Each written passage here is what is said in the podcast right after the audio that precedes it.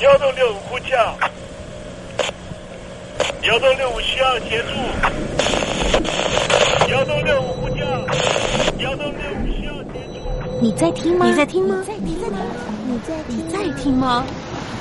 人生如航行，去与返，载满多少故事？你要睡上下铺吗？后面这个地方。如果吵得太累的话，三天都没有洗澡，真的很累，地上就躺着就睡了。我有看到我父母亲，我现在是要去看父母亲的状况。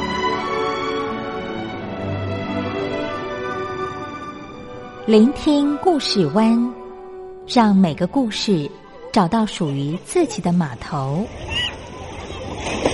我到了那儿以后，我们就往妈妈家去。我一到那边，就感觉我妈妈已经她能够活活下来都不容易。我知道，他没他没跟我讲，我也不敢问，好好苦。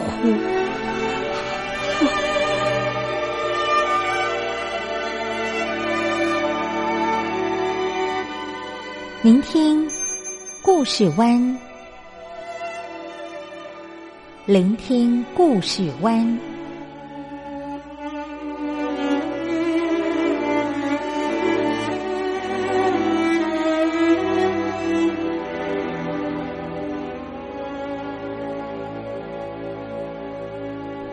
故事总有一个停泊的港湾。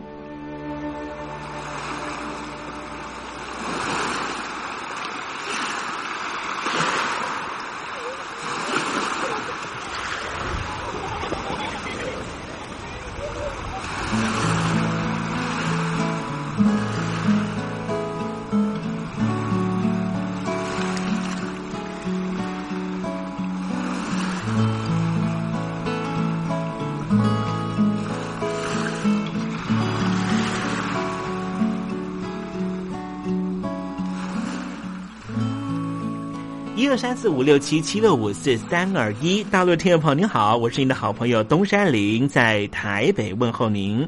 正在为您进行的栏目就是聆听故事湾，一二三四五六七七六五四三二一，全年无休，每天在空中为您服务。您在每天的凌晨三点十分，或是傍晚的六点十分，都可以在光华之声频道收听到这个栏目。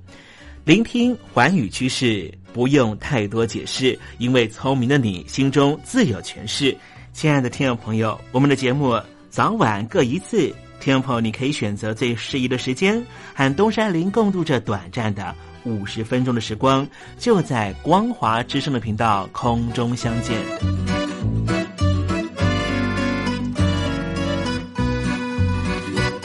听众朋友，收听、聆听故事湾东山林的节目，到底能够听到什么样的内容呢？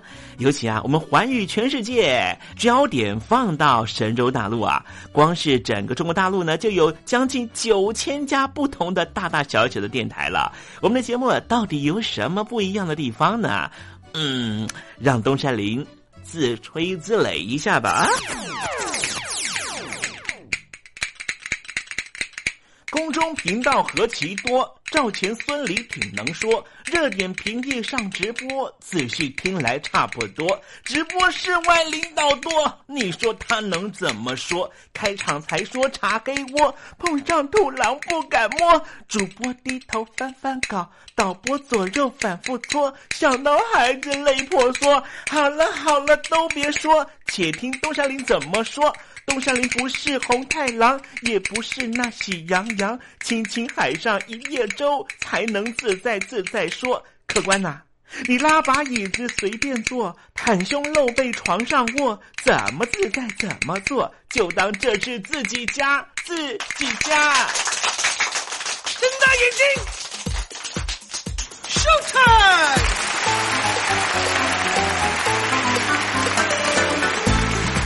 听众朋友，你好，我是你的好朋友东山林，在台北问候您。正在为您进行的栏目就是《聆听故事湾》啦。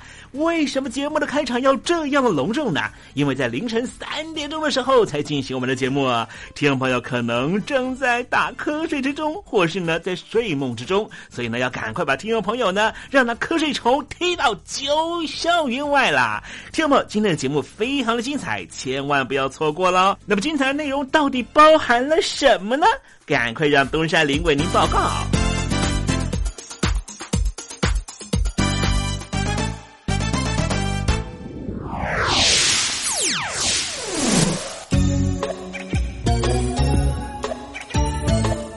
星期三，星期三，猴子去爬山。美国总统大选呢，确定已经结束了哈，由拜登呢成为了下一任的美国总统。虽然说呢，特朗普呢只做了四年啊，哎，在整个美国的总统史里面呢，算是还蛮少见的，只做一任了，而且呢是在成平时期了。那不管怎么样呢，这都是呢美国的人民呢一票一票选出来他们的最高领导人，这就是民主的制度啊。好，美国方面的这个未来的啊国家的方针会不会有大变动呢？有人说呢，其实呢它的变动度不是那么高啊。对于这样的一个成熟的民主化的国家呢，其实不太会因因为呢一个领导人的更替呢，整个国家的大方针跟方略呢有什么样大的改变啊？可是有有人也说呢，那个所谓的改变呢，哈，可能它会有一个。大的范围的，也许是一个趋向的一个意识的转变，但是不是会变成落实在每一个小环节上呢？那可能也不一定了啊。不过有人也讲呢，说拜登呢，相对于这布朗特朗普来说呢，他是一个愿意呢重新再走到国际的运作的机制里面的这样的人了哈。就是呢，不太是像特朗普呢，呃，还是以这个啊。单边主义啊啊，就是说，哎，一切呢都以我美国来做考量啊。也许呢，拜登呢会采取不一样的方式，也不一定了啊。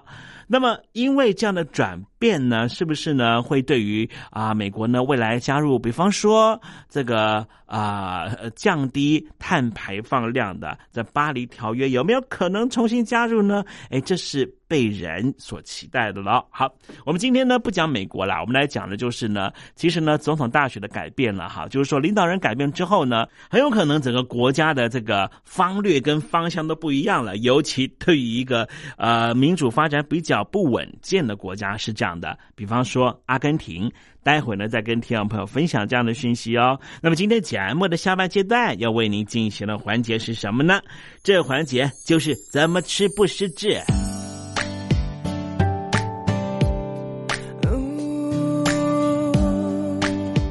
Baby 是我，我忘了。Let me know，最后一首歌，再见。你说我好声音。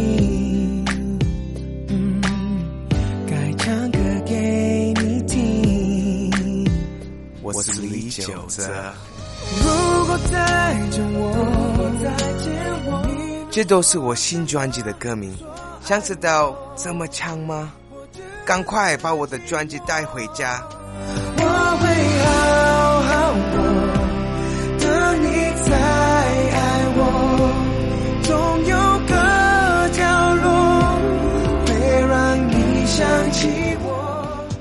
会好好过，也要请你收听东山林的节目。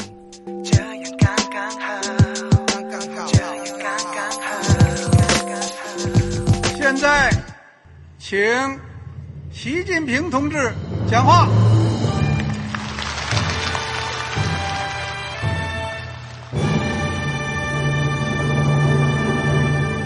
中国梦必须紧紧依靠人民来实现。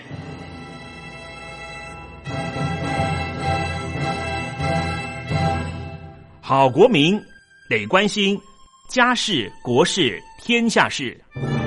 呃，谢谢发言人。我们注意到啊，现在那个外面有很多关于前中央政治局委员周永康的一些消息和报道。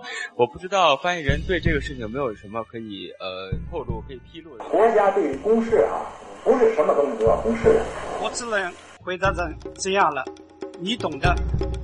作为天津市来说，每年要偿还的这个。公路建设的贷款量有多大？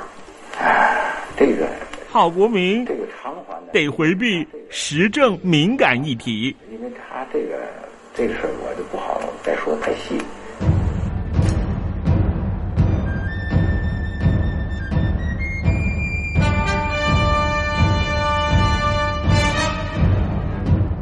我们要坚持人民当家作主，坚持人民主体地位。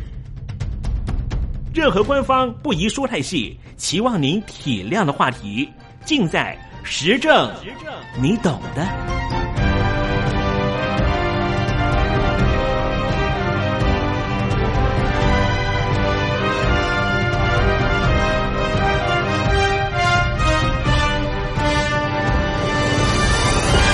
我只能回答这样了，你懂的。那些官方无法为您说太细的事情，就让东山林为您详细的说明白。天婆早上好，晚上好，正在为您进行的栏目就是聆听故事湾。此刻为您进行的环节就是时政，你懂的，一同关心焦点话题。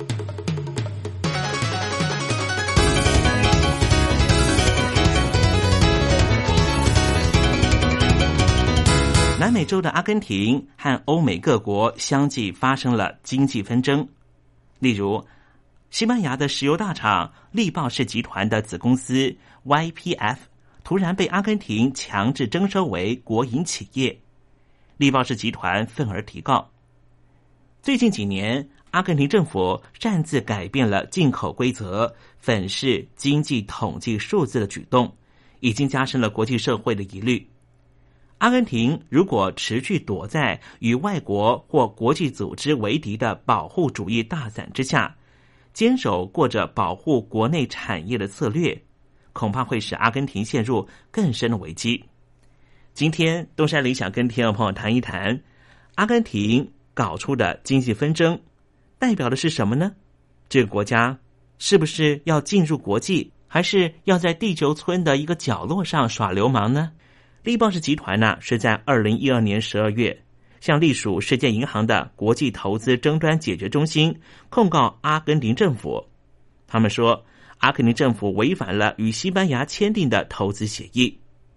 他们控告阿根廷总统费南德兹在二零一二年四月以这家公司怠惰必要性投资为由，将力豹氏集团的子公司 YPF 征收为国有。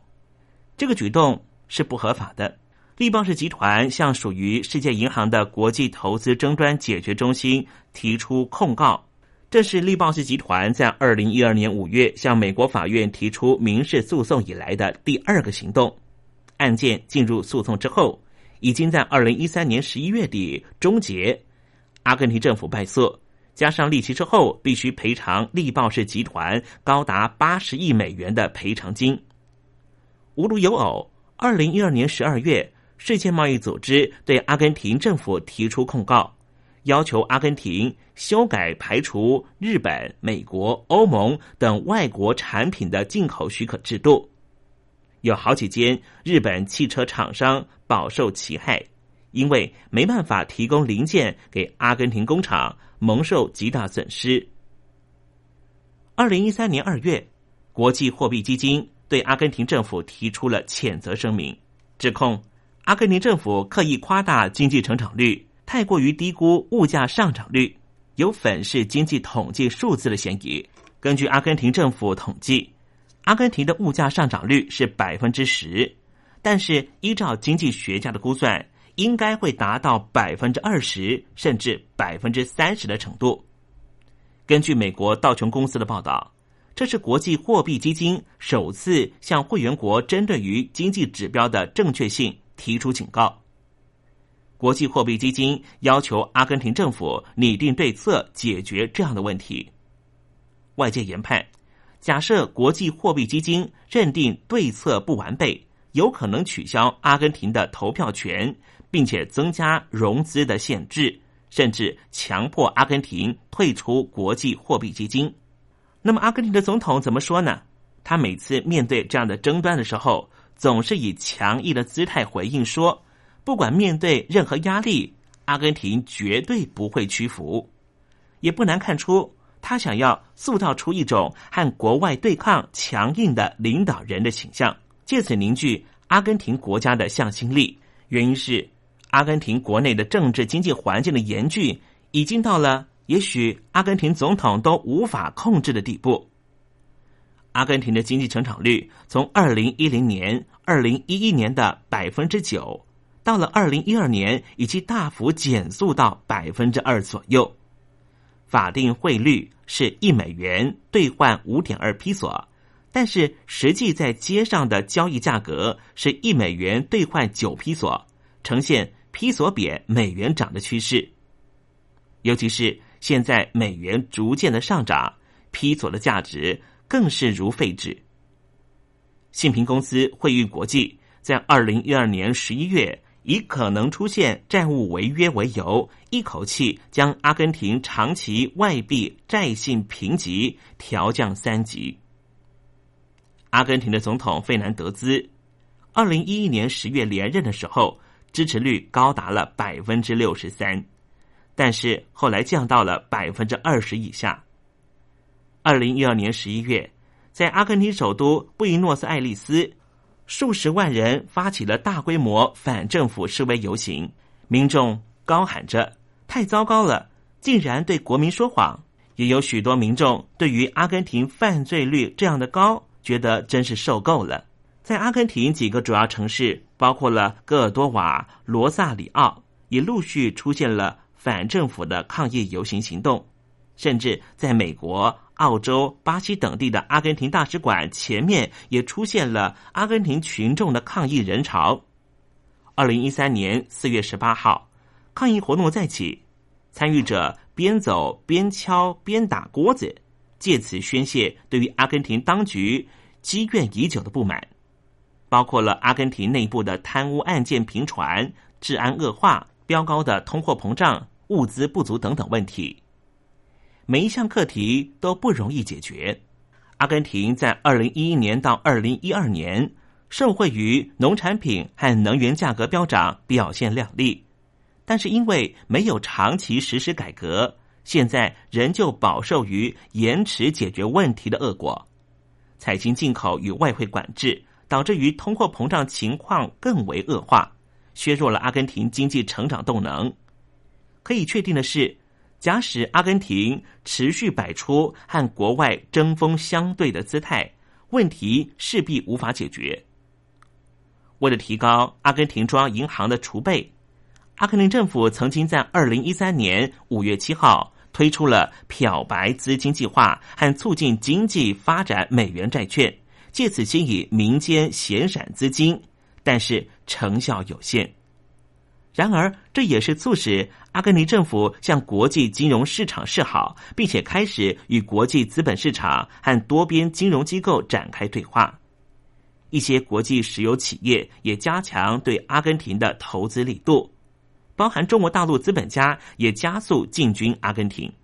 阿根廷是一个非常遥远的国家，也许听众朋友只知道香港导演王家卫的电影曾经在阿根廷取景。不过，阿根廷和中国大陆却有非常绵密的关系。中国大陆作为世界工厂，和阿根廷的关系最近非常紧张。阿根廷的贸易自由化政策以来，加剧了阿根廷国内产业竞争的压力。上个世纪一九八零年代开始，拉丁美洲进入改革，尤其是自由化改革。新自由主义在拉丁美洲以阿根廷为代表集中体现着。自由化政策一方面是降低关税，减少其他贸易壁垒，在这样的情况之下，客观上会使得阿根廷国内的产业面临着国外的竞争压力，而中国大陆对于阿根廷的大量出口，就影响着阿根廷的产业。从而引起阿根廷政府提出反倾销，希望重新的建立贸易壁垒。阿根廷从全球区域来看，在过去二十年当中，总共有四十八个国家提出了反倾销案件，其中有四十三国进行解决措施的调停。听众朋友，您知道吗？在调查数量之中，阿根廷竟然处于排名前五位。调停措施是第四位。反倾销成功率，阿根廷是非常高的。措施在调查案件当中所占的比重，这比重是百分之七十二点一五，意味着只要阿根廷发起反倾销调查，就很有可能最后要实施反倾销措施。反倾销的成立，代表的就是外国的货物进到阿根廷，必须要课予更高的关税。这样一个反倾销的成功率，代表的是什么呢？如果跟全球反倾销的其他四个大国相比较，我们可以看到阿根廷的反倾销成功率是比较高的。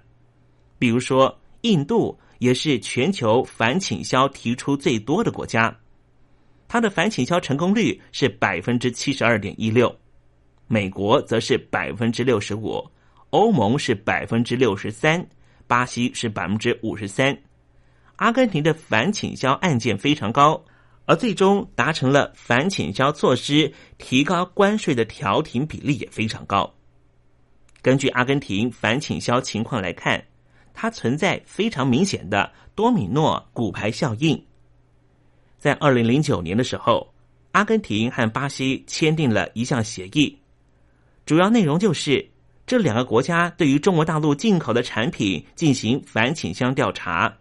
所以，有国际问题专家就表示，处理中国大陆和阿根廷的经贸关系的时候，也是针对中国大陆和拉丁美洲的经贸关系，如何把阿根廷对中国大陆的反倾销提出降下来，这对北京当局和拉丁美洲的关系都是非常重要的课题。也就是说，北京当局想要透过外销的方式赚阿根廷的钱。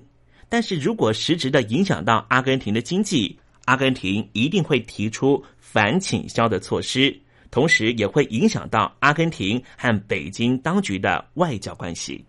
经济学人智库已经预言，阿根廷在二零一五年之后几年经济成长率都不会突破百分之三，未来还有可能下修。换句话说，阿根廷经济仍旧不乐观。政府必须采取必要的控制通货膨胀、降低财政赤字、提高统计数据公信力的作为，并且要调整税收政策、加大投资、创造就业机会，才能够改善经济的预期，提升阿根廷内部的经济活力。阿根廷前任总统费南德兹的排外政策，后来被接任总统完全推翻。费南德斯总统，并且和马克里总统出现了严重的分歧。在二零一五年年底的时候，政权即将交接，前任总统甚至不愿意出席交接和宣誓仪式，使得现任总统马克里是三十二年来第一位没有在前总统见证之下宣誓就任的总统。上任之后，现在的阿根廷总统马克里改变了前政府的强硬外交政策。加强和西方国家发展多边关系，包括和美国改善外交关系。另外，不少新的经济政策也包含决定要偿还国际货币基金组织的债务。而这一位新上任的阿根廷总统马克里，曾经担任过阿根廷首都的市长，一上任就被巴拿马文件事件给冲击到。所谓的巴拿马文件，就是在二零一六年遭到国际调查记者同盟披露的一份机密文件。这份文件包含了国际的政治人物透过海外公司进行洗钱的内幕。阿根廷的新任总统就被认为设置了海外的离岸公司隐藏自己的财物。在中国大陆方面，涉案的包含了三名现任中央政治局的常委，包括了中共中央总书记习近平的姐夫邓家贵、刘云山的儿媳妇贾丽青。以及张高丽的女婿李胜波，北京国务院的前任总理李鹏和他的女儿李小玲，以及全国政协前任主席贾庆林的外孙女李子丹。其中，邓家贵也就是习近平的姐夫，他在二零零九年在英属维京群岛成立了两间空壳公司，邓家贵是空壳公司唯一的董事和股东。这些人透过了海外的离岸公司，将大量在中国大陆所拥有的财富转到国外的秘密账户里。根据法新社的报道，至少有八名元首或是前任的中央政治局常委涉案其中。今天我们所介绍的阿根廷本身是一个非常分裂的社会。对于以白人为主的中产阶级来说，中产阶级希望新政府能够营造一个更为开放、更自由的经济环境，但是劳工阶层却不这么想。他们认为新政府应该推动社会福利改革，或是削减政府开支。而马克里他本身是出生于富豪世家，他的父亲是阿根廷的首富。不过他弃商从政之后，就开始参与社会公益工作，在两千零三年成为了新自由主义党的领袖。这也就是为什么他在二零一五年总统大选的时候能够正式出现，因为双方都希望他能够弭平中产阶级和劳工阶级之间的差异。让阿根廷成为一个更为完整的国度。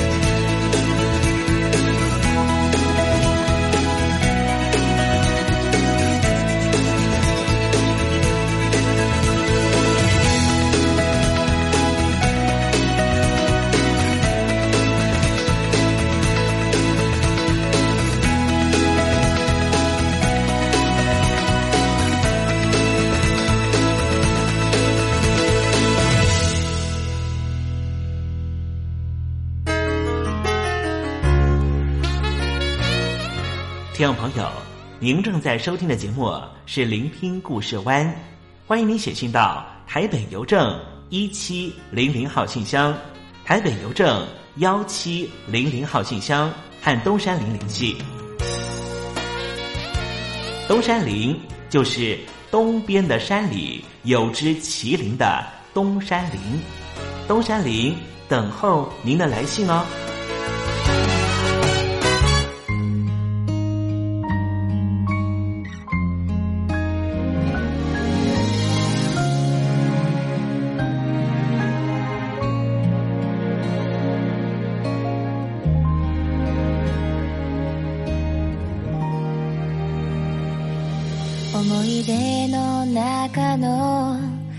あなたいつだってくだらないことをして二人笑って喧嘩してそんな日々は虹のようで辛さも悲しさも嬉しさも楽しさもすべてが半分こでずっと追いかけてた。あなたのすべてをあなたといる毎日を。忘れたことはないから忘れられるはずなんてないからね。だからだからね今日会えたら私少し怖くて。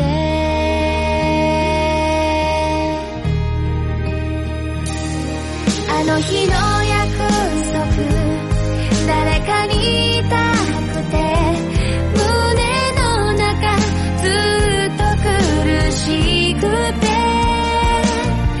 けど大丈夫。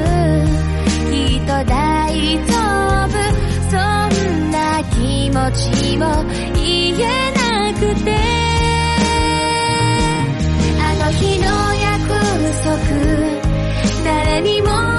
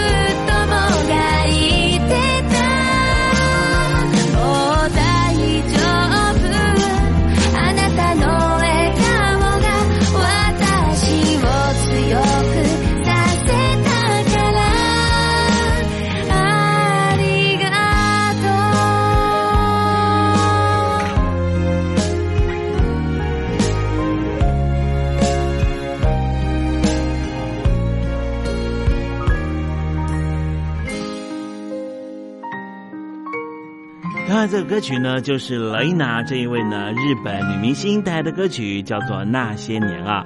主要的原因呢，也是因为呢，这部电影呢，后来呢还到日本去上映啊。我们接下来安排的歌曲呢，那就是呢原唱人呢所演唱的国语歌曲的版本的《那些年》。又回到最初的起点，记忆中你青涩的脸，我们终于来到了这一天。桌垫下的老照片，无数回忆连接。今天男孩要赴女孩最后的约，又回到最初的起点，呆呆地站在镜子前，笨拙系上红色领带的结，将头发梳成大人模样。穿上一身帅气西装等会儿见你一定比想象美。好想再回到那些年的时光回到教室座位前后故意讨你温柔的骂。黑板上排列组合你舍得解开吗？谁与谁做？他又爱着他。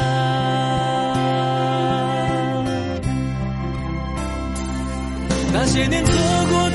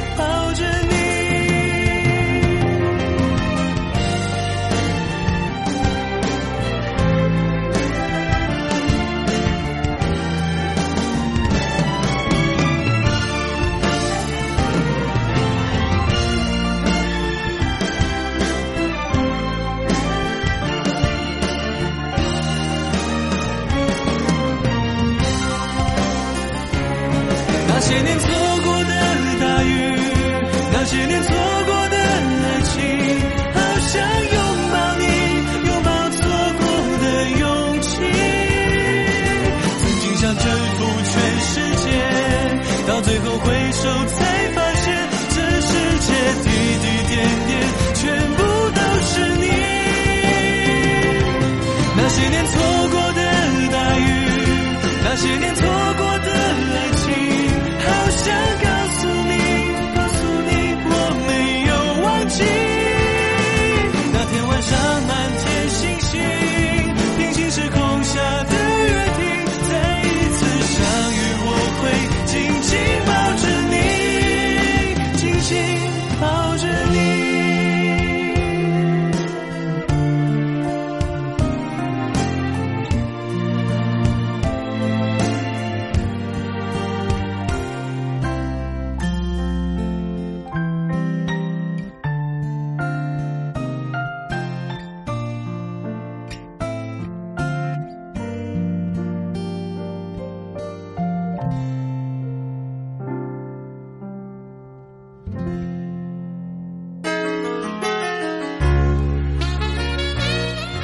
听众朋友，您正在收听的节目是《聆听故事湾》，欢迎您写信到台北邮政一七零零号信箱，台北邮政幺七零零号信箱和东山林联系。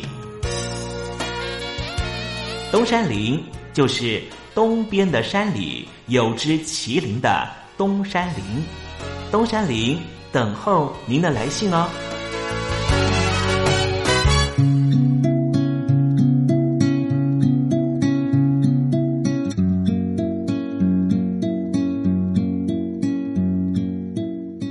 中国大陆有超过一千万名失智症患者，超过半数没有诊治，因为我们社会替他们贴上痴呆的标签。Hello，来了失智症不是绝症，及早发现，尽早治疗，可以减缓恶化。透过饮食，还可以避免患病哦。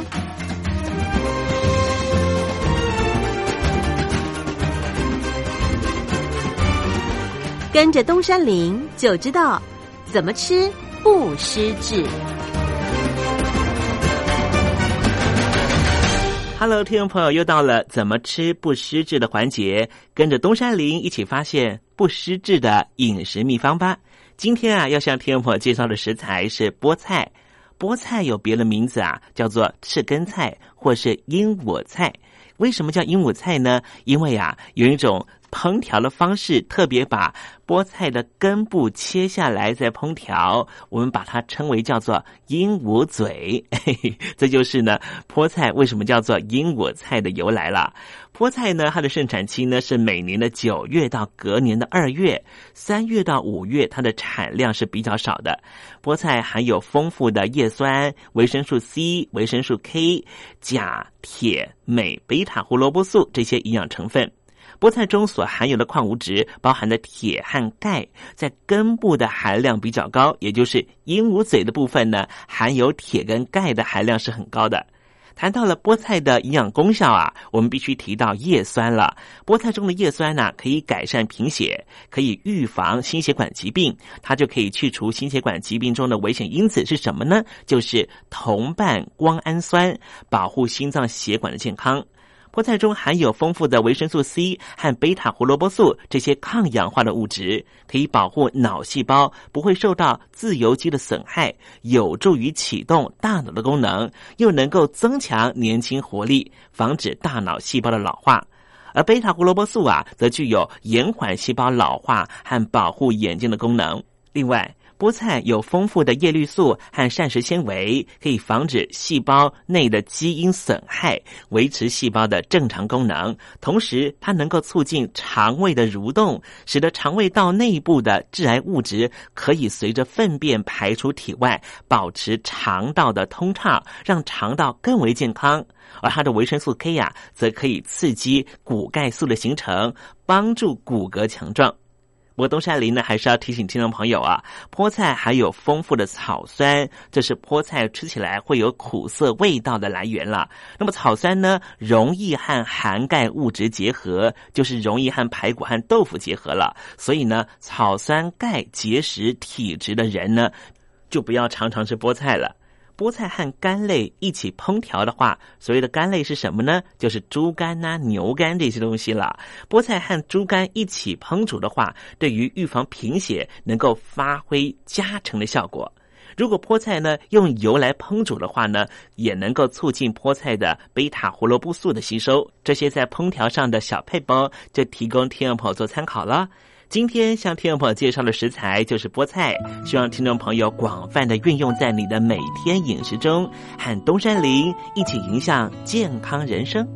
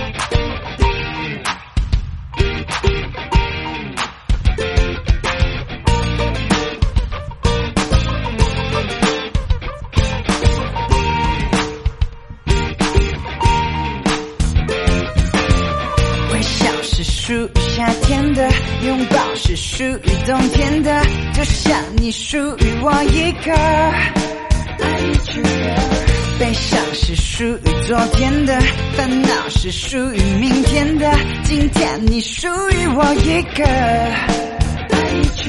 喜欢你的眼睛，喜欢你的神经，喜欢所有事情，哦，除了没有你。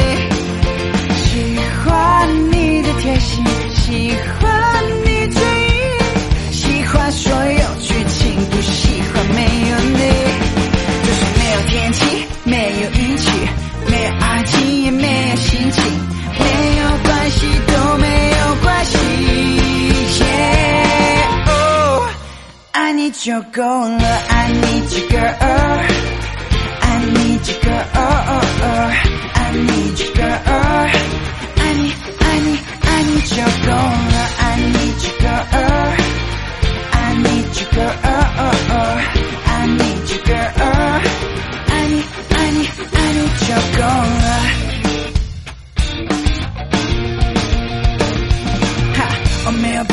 只想 make it better。你就是我的 pretty pretty lover。爱你，爱你，爱你，爱你 you girl。爱你，爱你，oh I need you girl。喜欢你的眼睛，喜欢你的神经，喜欢所有事情，哦，除了没有你。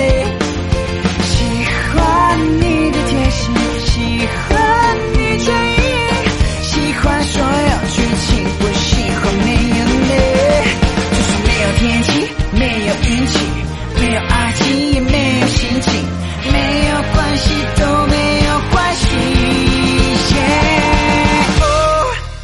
need you 够了，I need you girl, I need you girl, I need you girl.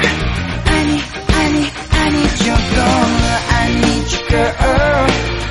I need you girl.